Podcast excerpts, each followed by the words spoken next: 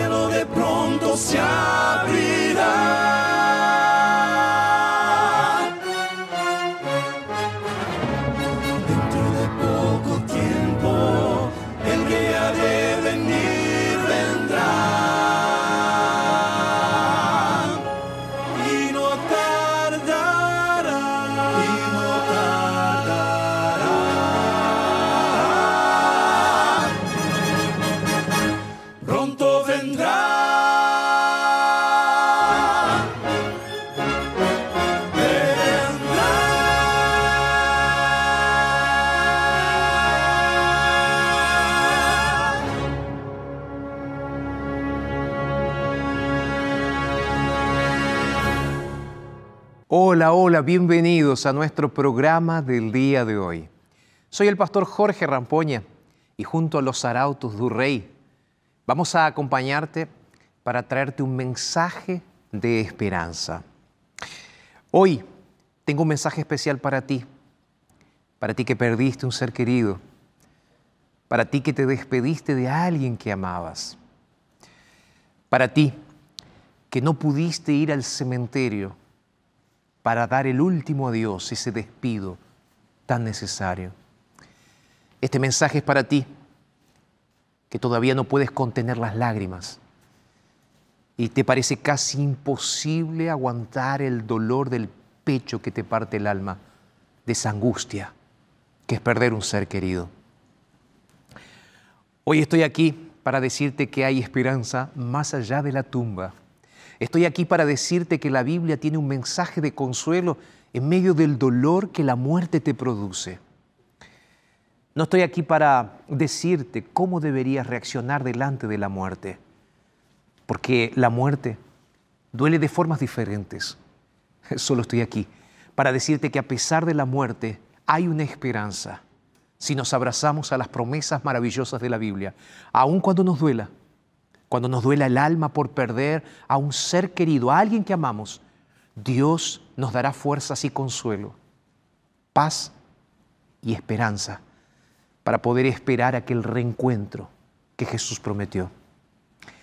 Amigos, todo esto terminará muy pronto cuando Jesús regrese y la muerte, dice la Biblia, no existirá más. Es por eso que te invito a que te quedes en el programa del día de hoy, porque hoy vamos a aprender juntos la verdad acerca de la muerte. Ahora hacemos una rápida pausa y ya regresamos para iniciar nuestro estudio de la Biblia el día de hoy aquí en Verdades.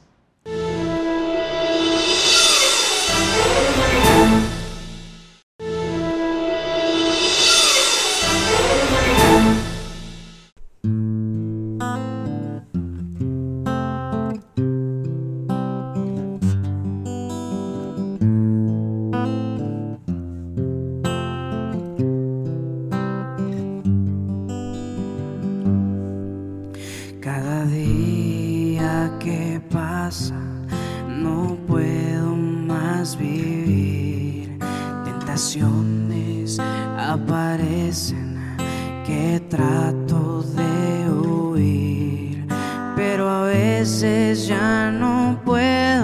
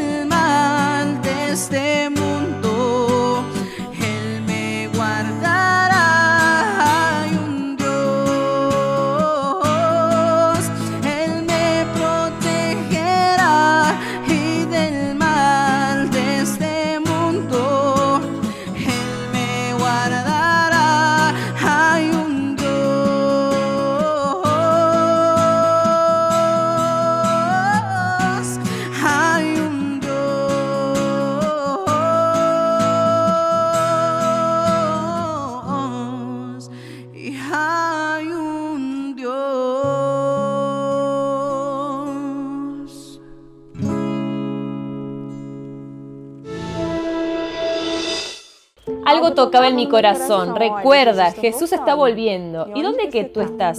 En ese momento decidí volver a la iglesia, a algunas iglesias adventistas que era donde yo había escuchado sobre Jesús. Y fue ahí que yo empecé a aprender un poco más sobre Jesús. y cómo yo podría trabajar para hablar sobre la vuelta de Él para las otras personas. Muchas veces las personas rechazan las invitaciones de ir a la iglesia. Entonces hay que pensar que la iglesia tiene que ir hasta las personas. Son esos momentos que el Espíritu Santo toca a nuestro corazón. Y fue ahí que Él tocó mi corazón. Estuve viendo algunas películas y dije, ¿por qué no podemos hacer una representación en la plaza? Ya que tenemos un lugar excelente, cerca de nuestra iglesia. ¿Por qué no podemos llevar las historias de Jesús para que las personas pudieran ver lo que Jesús hizo por nosotros? Y en ese momento que empezamos a diseñar todo, empezamos a escribir las escenas, pensar un poco de cómo iba a ser la vestimenta, porque era todo un proyecto. El vestuario, toda la estructura del escenario. Son personas que necesitan enseñar también y son muchos ensayos con muchas personas. Comienza todo de cero, totalmente de la nada, sin ningún recurso financiero. Y ahí vamos pidiendo ayuda a uno, ayuda a otro, la iglesia ayuda bastante, los hermanos ayudan mucho y va empezando eh, todo la representación. Llegamos a conseguir en torno de unos 50 hermanos para que nos ayuden en la representación. Empezaron a venir las personas para los ensayos, empiezan las cosas a suceder y cuando vemos, listo, está todo el mundo en la plaza mirando la representación. La primera fue en el 2017, 2018, la segunda 2019, 2020 lamentablemente no pudimos tener, pero em, vamos a continuar haciendo, no vamos a parar, no vamos a parar. Por menor que sea nuestra representación de la historia de Jesús, por tan simple que sea, las personas se emocionan. Entonces el Espíritu Santo toca en el corazón de aquellas personas en ese momento y eso es lo que vale la pena. Es un mensaje que queremos dejar de esperanza para las personas, porque la historia de este mundo no termina aquí. La historia de la cruz no termina con Cristo en la cruz colgado y muerto. En la representación mostramos la resurrección de Él y, mostramos ahora otro paso que vamos a dar es mostrar la vuelta de Él también.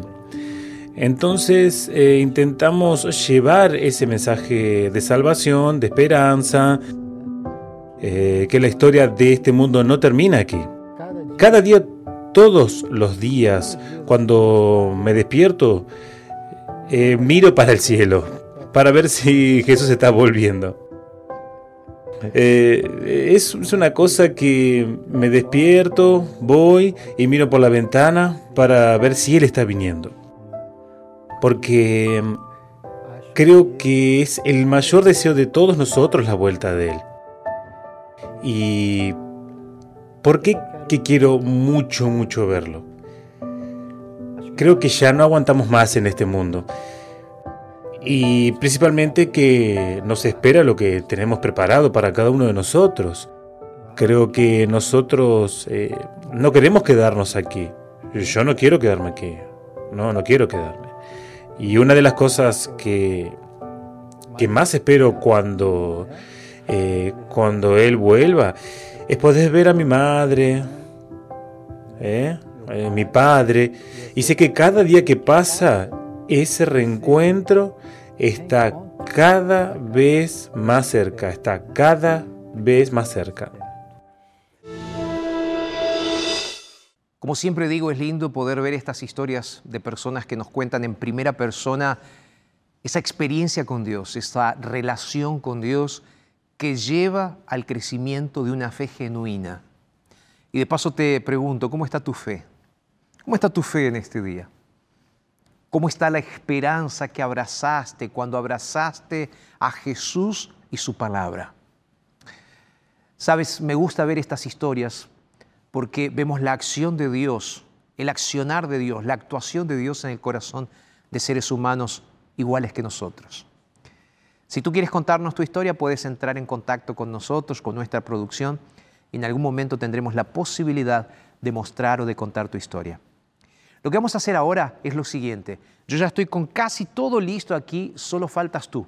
Solo falta que traigas tu Biblia junto con nosotros para que podamos iniciar este programa, Verdades, el lugar, el punto de encuentro, donde tenemos un momento de reflexión, de comunión con Dios y de estudio de la palabra.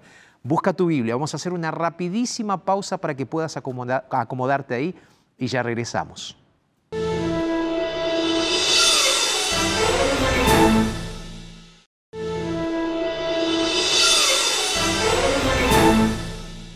Qué bueno que ya estás con nosotros una vez más y como te decía en el bloque anterior, estamos listos, dispuestos aquí para estudiar juntos la palabra de Dios. Pero antes de estudiar la Biblia, antes de abrir la Biblia para que Dios nos hable, quiero desafiarte a que tú mismo seas un autodidacta de la Biblia, que tú mismo puedas conocer el mensaje de Dios para tu vida. Ese mensaje que se abre cada día para nosotros, mensajes de oportunidades, de paz y de esperanza. Y para ayudarte en ese estudio de la Biblia, yo tengo aquí un curso bíblico titulado El sentido de la fe. Este curso bíblico fue preparado por nuestro equipo de marketing y el equipo de la escuela bíblica también. Te lo voy a mostrar para que lo veas.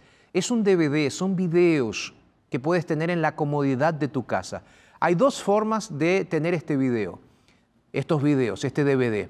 Una es entrando en contacto con nosotros a través de nuestra página en internet que es estudielabiblia.com está saliendo aquí en este momento en tu pantalla.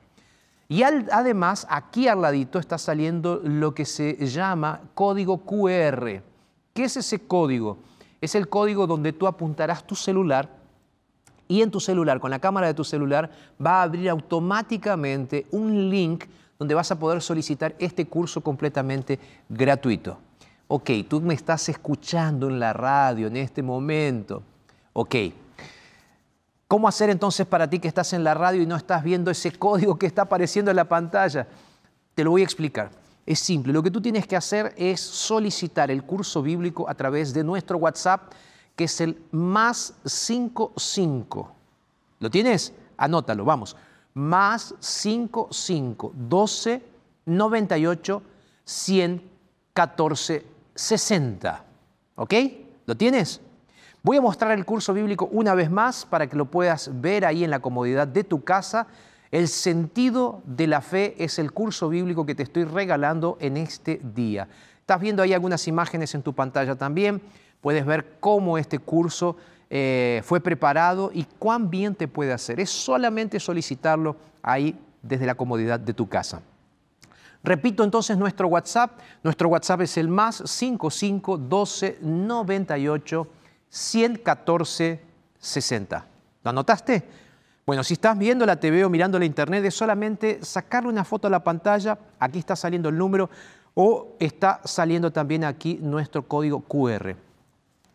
Quiero decirte también que si lo deseas, tú puedes ser parte de nuestra comunidad en Telegram. Es una comunidad VIP, ¿ok? ¿Por qué una comunidad VIP, pastor?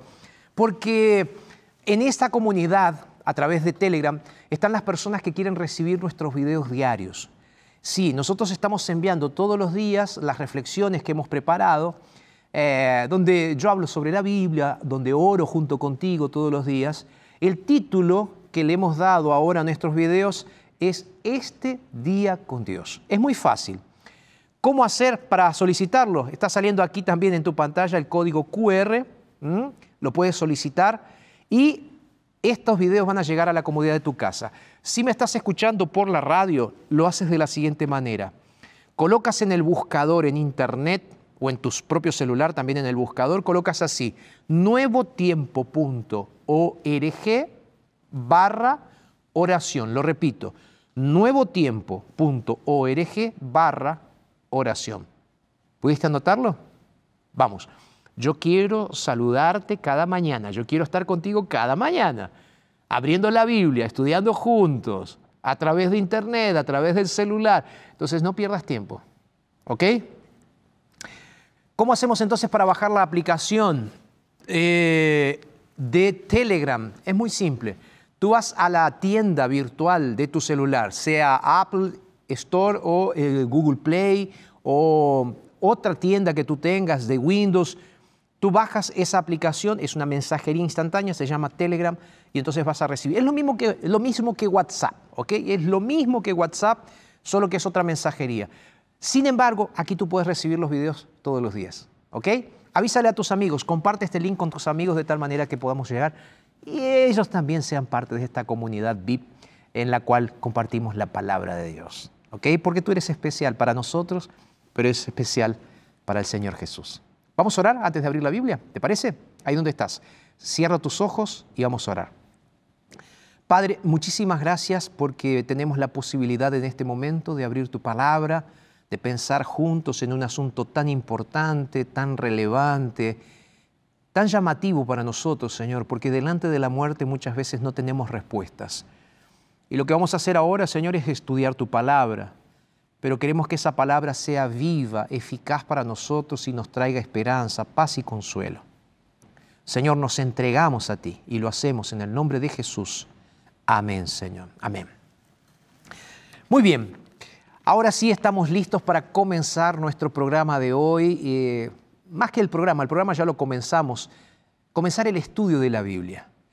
Y me gustaría comenzar este estudio de la Biblia haciéndote algunas preguntas para que puedas pensar ahora en el inicio del programa del día de hoy. Te recuerdo que hoy estamos hablando sobre la verdad bíblica acerca de la muerte. Entonces, eh, vamos a pensar un poco y hacernos algunas preguntas, porque mucha gente me escribe preguntando estos asuntos. Eh, tú puedes, por ejemplo, responder ahí en tu, en tu mente, en tu cabeza, ¿no? a estas preguntas. Por ejemplo, ¿qué sucede cinco minutos después que una persona muere? ¿Estás pensando ahí? Otra pregunta. ¿Vamos para el cielo cuando nos morimos? Eh, ¿Vamos para el infierno? ¿Vamos para un purgatorio o no vamos para ningún lugar? Te confieso que el tema de la muerte es un tema desafiante y al mismo tiempo es uno de los temas más intrigantes para el ser humano, que genera más controversias, que genera más preguntas. Y eso a lo largo de los siglos, porque si tú ves muchos libros que fueron escritos sobre experiencias cercanas a la muerte, se han catapultado al nivel de ser, al nivel eh, bestsellers eh, internacionales, ser los libros más vendidos a nivel internacional. ¿Y qué decir de la industria cinematográfica? Donde ha habido un increíble resurgimiento, una resurrección de películas de este tipo a través de la cinematografía. Y esto está despertando, sin lugar a dudas, un interés grande e importante acerca del espiritismo. Y no solo el espiritismo, sino también la comunicación con los muertos. Por otro lado, la Biblia tiene informaciones que creo son sanas, saludables y sensibles que nos revelan no solo lo que sucede cuando una persona muere, sino que también nos enseña cómo enfrentar la muerte con esperanza y con confianza. Voy a repetir lo que ya te dije hace instantes nada más. Este mensaje es para ti que estás sufriendo, porque perdiste a alguien que amabas. Este mensaje es para ti, que estás ahí todavía llorando, que no secaste tus lágrimas, es por eso que ahora quiero invitarte que ahí donde estás, aún en medio de tus lágrimas, abras tu Biblia junto conmigo para intentar responder a las preguntas que están en tu corazón. ¿Qué sucede cuando morimos? ¿Qué sucede cuando alguien que amo muere? Pero para poder responder esas preguntas, primero necesitamos entender qué fue es lo que sucedió cuando nosotros fuimos creados. ¿Qué fue lo que sucedió cuando nosotros recibimos la vida? Entonces es por eso que quiero comenzar ahora leyendo la explicación que el libro de Génesis nos da acerca de lo que es la vida. Entonces abre tu Biblia conmigo ahí en Génesis capítulo 2. Génesis capítulo 2. Y voy a leer el versículo 7. Génesis capítulo 2, verso 7. La palabra de Dios dice lo siguiente. Entonces, Jehová Dios formó al hombre del polvo, del polvo de la tierra, sopló en su nariz aliento de vida y fue el hombre un ser viviente. ¿Te das cuenta cómo hay varios detalles muy interesantes en este texto bíblico? Dice que Dios formó al ser humano del polvo. Primera cosa, formados del polvo. Segundo, dice, sopló aliento de vida en la nariz del ser humano. Y en tercer lugar nos dice, entonces el hombre fue un ser viviente. Me gusta pensar en este momento de la historia de la Biblia. Y de paso, yo creo que esta historia bíblica es verídica, es real, es verdadera. Por esa razón necesitamos prestar eh, atención a algunos detalles sobre lo que la Biblia no enseña en relación con la creación. Porque la Biblia no enseña que al crear a los seres humanos Dios le haya colocado un alma. No. La Biblia dice explícitamente que Dios formó nuestros cuerpos con el polvo de la tierra y sopló en ellos aliento de vida. Entonces, solo en ese momento, solo entonces, dice el texto bíblico, solo entonces, después de que Dios sopló, que Dios formó, fuimos llamados seres vivientes. E inclusive, en algunas traducciones de la Biblia, nos dice almas vivientes. Si yo tuviera que resumir esto en una línea que generaría una ecuación de lo que nosotros somos como seres humanos, lo haría de la siguiente manera. Yo diría que cuerpo que Dios formó con la tierra sería así, cuerpo más aliento igual alma viviente. O sea, el cuerpo que Dios formó más el aliento de vida entonces genera un alma viviente. ¿Qué te parece? ¿Qué te parece este pensamiento? Porque este pensamiento puede ir completamente contra a aquello que tú crees. ¿Queda claro el concepto bíblico?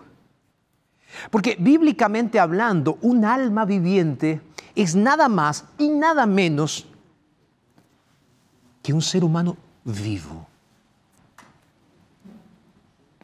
Es por eso que hoy, para entender y conversar acerca de la muerte, necesito primero que entiendas lo que significa la vida. Estás respirando. Estás vivo. Dios te dio vida y estás vivo en este momento. Porque Dios quiere que estés vivo. Ahora, puede surgir en tu mente, en tu corazón otra pregunta. Preguntas que muchas veces me hacen. Y cuando preparo estos sermones, estas meditaciones, estas reflexiones, estos pensamientos, este abrir el corazón pastoralmente, uso muchas veces las preguntas que las personas me envían. Y una persona hace un tiempo atrás me preguntó, pastor, ¿puede morir el alma? ¿Tú qué piensas? ¿Puede o no puede morir el alma? En el libro de Ezequiel, el capítulo 18, y si tienes ahí tu Biblia, yo ya te había invitado para que abras tu Biblia, ábrela conmigo. Ezequiel capítulo 18, el verso 4 dice lo siguiente. Vamos a prestar atención a lo que dice la palabra de Dios. No es Jorge hablando, es la palabra. Dice, he aquí que todas las almas son mías como el alma del Padre, así el alma del Hijo es mía, dice el Señor. Y aquí viene la frase, el alma que pecare, esa morirá. Es claro el concepto entonces, que contrariamente a lo que algunos piensan, la Biblia deja clara que, claro que el alma no es inmortal. Voy a repetir esto. La Biblia deja claro, explícito, que el alma no es inmortal. Ezequiel dice que el alma que pecare, esa morirá. Y de hecho, repito, este es un concepto importante para entender la muerte. ¿Por qué, pastor? porque el único que tiene realmente inmortalidad es Dios. ¿En serio, pastor? Y entonces ese concepto de que las almas están en algún lugar, de que son inmortales, ese concepto, por ejemplo, de reencarnación, de un círculo que nunca termina, de un karma, que mis amigos de yoga me enseñaron, que mis amigos que están frecuentando un lugar donde estamos teniendo conversaciones sobre la religión hinduista. Pastor, a mí desde pequeñito me enseñaron que si yo me portaba mal iba a ir al infierno, si me portaba más o menos al purgatorio, y si me portaba bien iba al cielo. Y eso, pastor, entonces, quiere decir que como seres humanos nosotros no somos inmortales. No. El apóstol Pablo lo dice claramente. Y estamos estudiando la Biblia aquí, ¿ok? Y, perdón que puedo estar confrontándote con algunas cuestiones personales, particulares, creencias. Primera de Timoteo, capítulo 6, Nuevo Testamento, apóstol Pablo escribiendo. Primera de Timoteo, capítulo 6, versículos 15 y 16. El texto bíblico dice lo siguiente, aparición que a su tiempo mostrará el bienaventurado y solo soberano Rey de Reyes y Señor de Señores. Verso 16, el único, presta atención, el único que tiene inmortalidad que habita en la luz inaccesible y a quien ninguno de los hombres ha visto ni puede ver.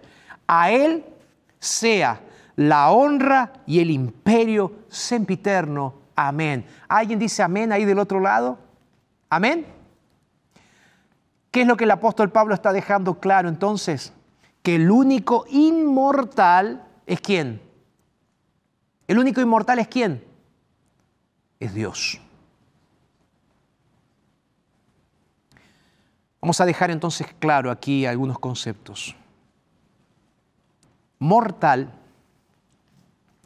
significa que algo o alguien está sujeto a la muerte. Inmortal significa que ese alguien no está sujeto a la muerte. Es imperecedero, no muere, no termina la Biblia nunca usa el término inmortal para describir una condición nuestra. Solamente usa la palabra inmortal para designar a Dios. ¿Me va siguiendo? Entonces, la inmortalidad es un don es una característica, puedo decir un privilegio que solamente Dios tiene, pero que al mismo tiempo Él puede otorgarnos. ¿En serio, pastor? Sí. Siguiendo en esta línea, el propio apóstol Pablo, él va a hablar un poco más sobre esto en Romanos capítulo 2, verso 7, que él dice que lo que busca todo ser humano es vida eterna. Él dice, buscamos la vida eterna, buscamos la gloria, buscamos la inmortalidad. En el fondo, eh, eh, en el fondo, lo que estamos buscando constantemente es parecernos a Dios, ser inmortales. Yo quiero que subrayes este texto bíblico que voy a leer ahora. Yo quiero que lo marques en tu Biblia. Yo quiero que lo leas conmigo, porque es fundamental entender que la verdadera inmortalidad nosotros no la vamos a recibir hasta un momento específico de la historia de la humanidad. Pastor, ¿cuál es el texto bíblico? Primera de Corintios, capítulo 15, Nuevo Testamento, epístola e-, escrita por el apóstol San Pablo. Primera de Corintios, capítulo 15, a partir del versículo 51. ¿Lo puedes leer conmigo? ¿Lo tienes ahí?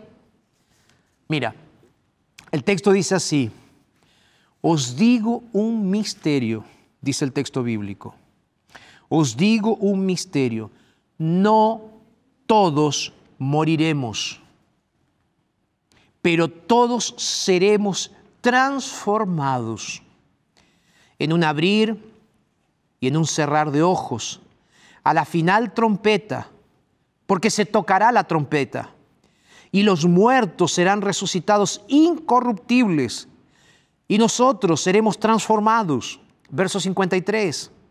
Pues es necesario que esto corruptible se vista de incorrupción y que esto mortal se vista, ¿de qué dice? De inmortalidad.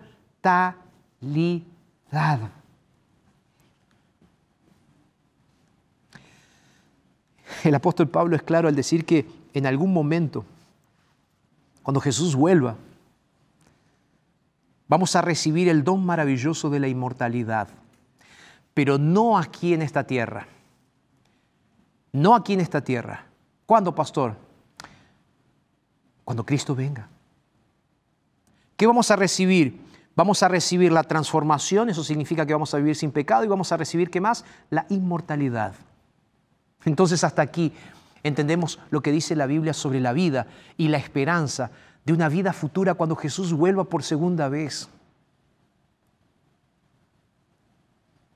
Pero para entender la muerte nosotros también necesitamos ahora, ya entendimos la vida, ahora necesitamos entender la muerte.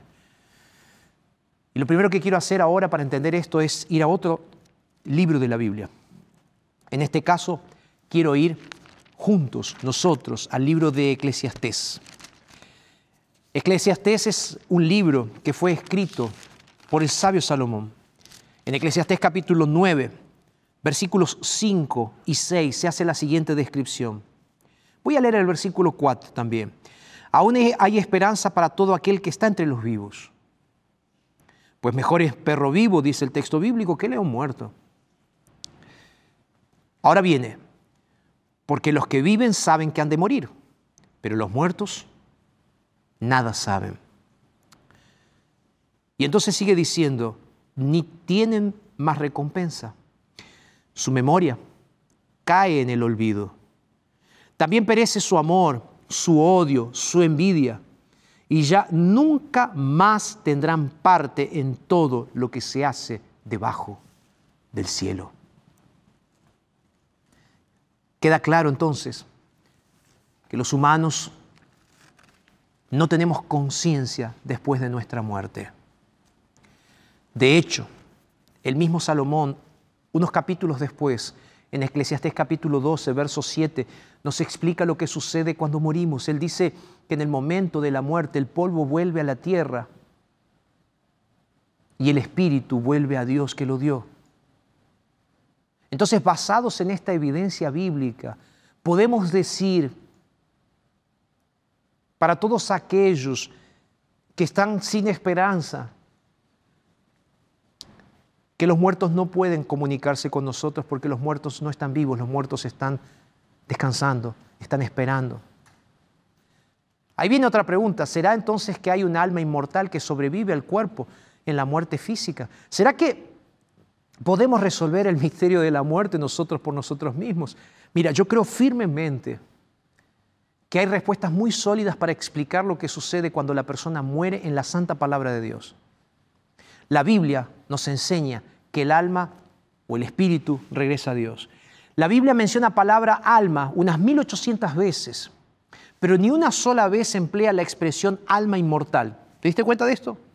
Entonces, para los cristianos que creemos en la Biblia, nuestra gran esperanza no es la inmortalidad del alma ahora, en este tiempo, sino cuando Jesús venga por segunda vez. ¿Alguien dice amén? Amén. Esa es nuestra esperanza. Ahora, yo quiero darte otro argumento más en relación con este asunto. En el Salmo 146, verso 4, anótalo ahí. Salmo 146, verso 4. El Salmo dice más o menos lo siguiente, no confíes en los príncipes, ni tampoco en los hijos de los hombres, porque no hay en ellos salvación, pues de ellos sale el aliento y vuelve la tierra. En ese mismo instante perecen también sus pensamientos. Mis queridos, queda claro entonces que hasta nuestros pensamientos perecen, mueren junto con nosotros cuando morimos. Entonces la pregunta es, ¿qué es el espíritu que regresa a Dios? Bueno, el apóstol Santiago lo explica en su epístola. Cuando él dice, allí en Santiago capítulo 2, verso 26, él dice, así como el cuerpo sin espíritu está muerto, también la fe sin obras es muerta. El espíritu y el aliento de vida son sinónimos a lo largo de las escrituras. Cuando una persona muere, el que regresa a Dios es el espíritu vivificador de Dios, su aliento. El salmista, David, le explicaba las cosas también, ¿verdad? Te voy a repetir ese Salmo 146 cuando, cuando él dice, que ese aliento sale. ¿Mm? Ese aliento que sale no es una entidad consciente, no. No es un alma inmortal. Es que el término hebreo para traducir aliento en todo el Antiguo Testamento es una palabrita que se pronuncia de la siguiente manera en el hebreo, ruach o ruach. Esa palabra hebrea significa simplemente aire, viento, aliento, espíritu. En Job 27, el propio Job hablaba sobre esto y habla del espíritu de Dios o su aliento en nuestras narices, dice, dice Job. Entonces, lo que sucede cuando morimos es que ese aliento de Dios regresa a Dios. Entonces, según la Biblia, el momento en el cual morimos, lo que Dios está haciendo es cerrar misericordiosamente un ciclo. Está cerrando nuestros ojos a la tristeza, al dolor, a los desengaños que hay aquí en la tierra. ¿Por qué? Porque los muertos nada saben, como decía Eclesiastés capítulo 9. ¿Por qué? Porque en la muerte no hay memoria. En el Salmo está, Salmo 6. Entonces, es totalmente lógico que los muertos no podrán hacer absolutamente nada, ni siquiera alabar a Dios. Jesús hablando sobre la muerte en el Evangelio según San Juan, resulta ser que su mejor amigo había muerto, Lázaro, a través de una enfermedad. Lázaro perdió la vida. Sus amigas, las amigas de Jesús, Marta y María, hermanas de Lázaro, ellas estaban tristes porque Jesús no estaba para sanar. Jesús había sanado tanta gente y ahora no había estado cerca de su hermano para sanar a su hermano. Ellas estaban tristes, el hermano murió. Ahora hay algunas frases interesantes de Jesús.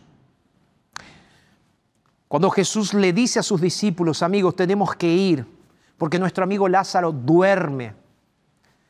Así como lo hace toda la Biblia, Jesús compara la muerte de un ser humano con el sueño. Pero hay algo muy interesante también en esta historia. Jesús llega donde estaba Lázaro. Su hermana Marta y María lo reciben. Y una de ellas le dice, Señor, si tú hubieses estado aquí, esto no hubiese pasado. ¿Pueden los hijos de Dios sufrir la muerte? Sí. Pero la muerte para el cristiano es nada más y nada menos que un sueño. Porque el cristiano que cree en la Biblia puede tener miedo de la muerte, sí. Pero no debe tener miedo de la muerte eterna. La muerte es un sueño profundo. Y cuando dormimos profundamente no tenemos noción del tiempo, de lo que sucede alrededor nuestro. La muerte es un descanso. ¿Hasta cuándo, pastor? Hasta que Jesús vuelva. Entonces ese ser querido que tú perdiste está descansando, está durmiendo, su alma no está penando por ahí. Entonces tú no necesitas sufrir porque no sabes si el alma de esa persona está en qué lugar del universo. Esa persona está descansando. ¿Hasta cuándo, pastor? Hasta que Jesús vuelva. Voy a repetirte una idea importante de Jesús cuando Jesús dice lo siguiente. Bienaventurados aquellos que mueren en el Señor. ¿Por qué bienaventurados? ¿Sabes por qué? El texto bíblico de Apocalipsis dice que ellos descansarán de sus obras, porque sus obras siguen con ellos. Entonces, si perdiste un ser querido, y quiero decirte, ese ser querido está descansando. Porque si ese ser querido descansó en el Señor, está esperando en aquel que tiene poder sobre la muerte. Aquel que dijo yo tengo las llaves del Hade, aquel que dijo yo tengo las llaves del Seol. Ese es nuestro Señor Jesucristo que le dijo a las hermanas de Lázaro, yo soy la resurrección y la vida. Amén. Mis queridos, Arautos va a cantar una música ahora y después quiero cerrar con lo que me parece es la promesa más maravillosa acerca de la muerte que está registrada en la Biblia. Pero lo voy a hacer después de que Arautos cante. Mientras tanto yo voy a estar aquí orando para que Dios te dé esperanza y entendimiento acerca de la muerte, para que puedas enfrentar este momento de dolor con angustia, con lágrimas, pero al mismo tiempo con esperanza y paz. Escucha la música de Arautos yo estaré orando por ti.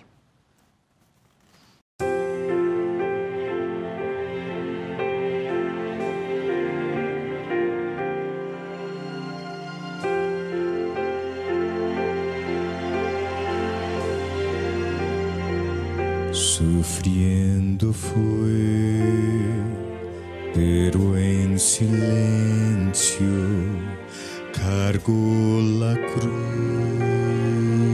por ti, por mí. No resistió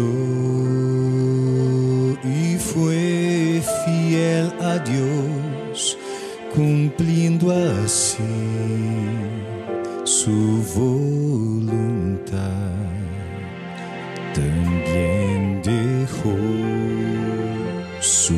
Eterna gloria, vino a este mundo y me salvó. Murió cargando mis dolores, pero al final resucitó. Mayor amor,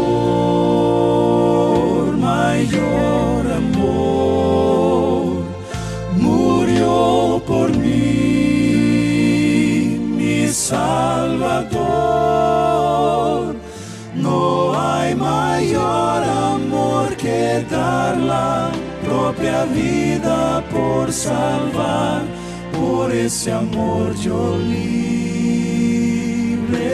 soy. No hay en el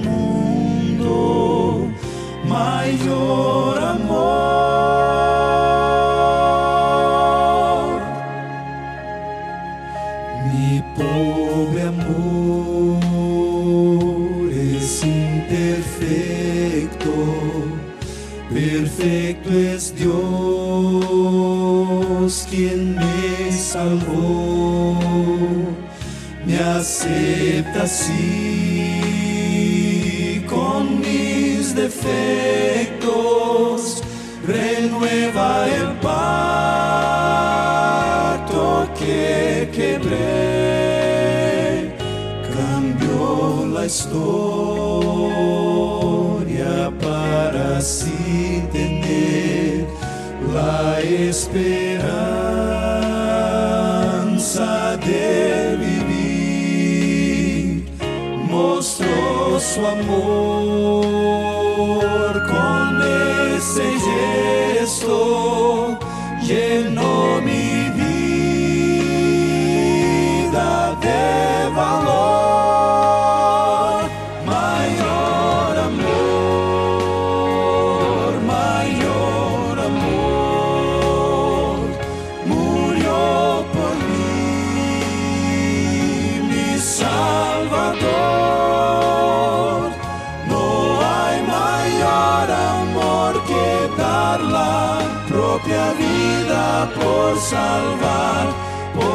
Ese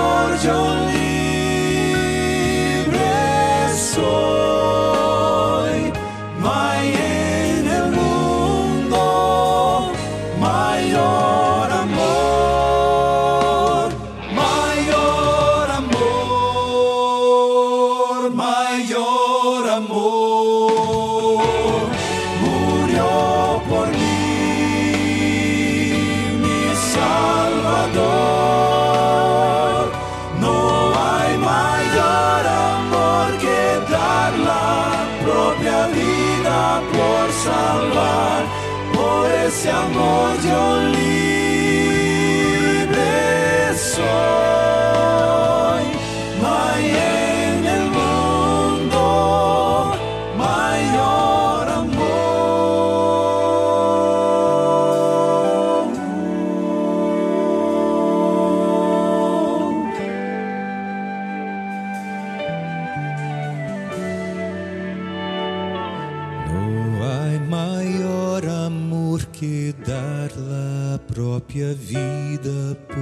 salvar. Por ese amor yo libre soy. No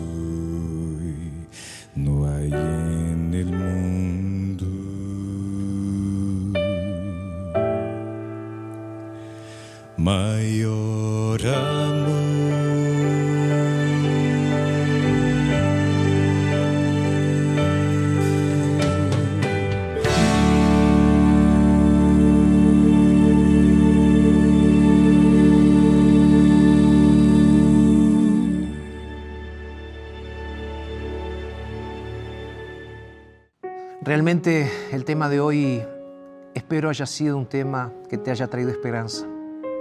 Te decía que te iba a regalar lo que para mí es uno de los textos más reconfortantes de la Biblia, Primera de Tesalonicenses capítulo 4. El apóstol Pablo, hablándole a sus amigos acerca de la venida de Jesús, él va a decir lo siguiente en el verso 14, amigos, hermanos, no queremos que ustedes ignoren lo que sucede acerca de los que duermen, para que no se pongan tristes como aquellos que no tienen esperanza. ¿Por qué estoy hablando sobre esto? Porque yo quiero que entiendas que el Señor Jesús te quiere dar esperanza.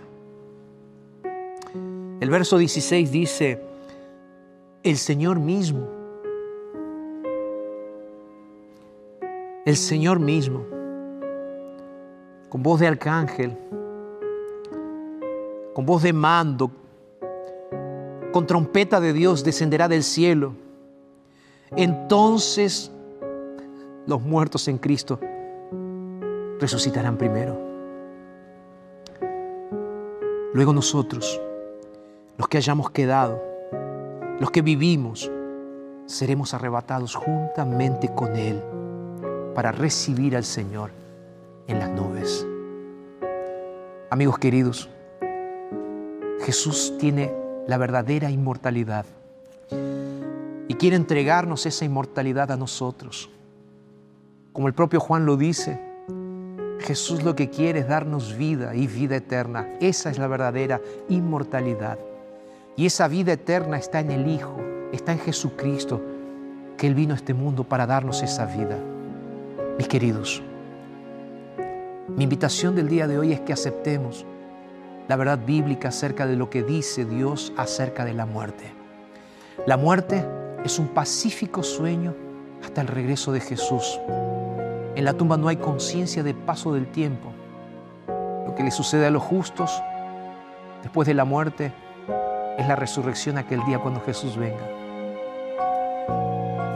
¿Estás soñando con abrazar a alguien que perdiste? ¿Estás soñando con abrazar a ese ser querido por el cual tanto lloraste?